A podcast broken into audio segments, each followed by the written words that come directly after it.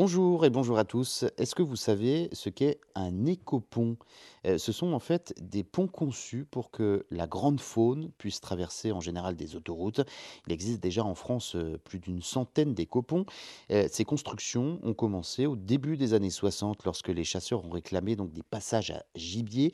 Aujourd'hui, ces nouveaux écoponts sont très différents, destinés à toutes les espèces, de la musaraigne au cerf. Ces ouvrages servent avant tout à brasser les populations, hein, pour éviter que les espèces se reproduisent entre elles. Heu, ça permet, heu, de relier un lieu de reproduction à une zone de nourrissage.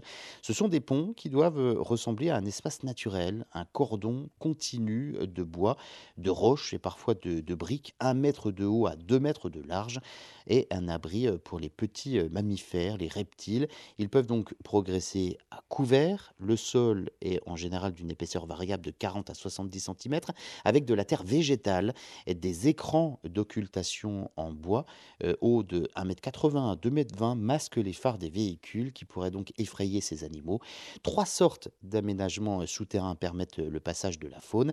Il y a l'écoduc, un tunnel en tube d'un mètre, 20 en général de diamètre, sur une longueur de 40 à 80 mètres, au sol recouvert de terre.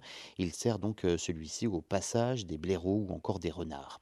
2 autres types de passages sont des aménagements au sein d'ouvrages hydrauliques qui permettent de rétablir un cours d'eau coupé par l'autoroute, qui permettent donc à la faune de suivre l'eau les pieds au sec. Alors, pour savoir si ces ponts sont utilisés, il y a également, en règle générale, des appareils photo qui sont installés et cachés. Pour les chauves-souris, on utilise aussi euh, des caméras thermiques et des micros enregistrant les ondes qu'elles émettent. Chaque écopont coûte en règle générale entre 3 à 6 millions d'euros. Un écoduc est chiffré à 500 000 euros.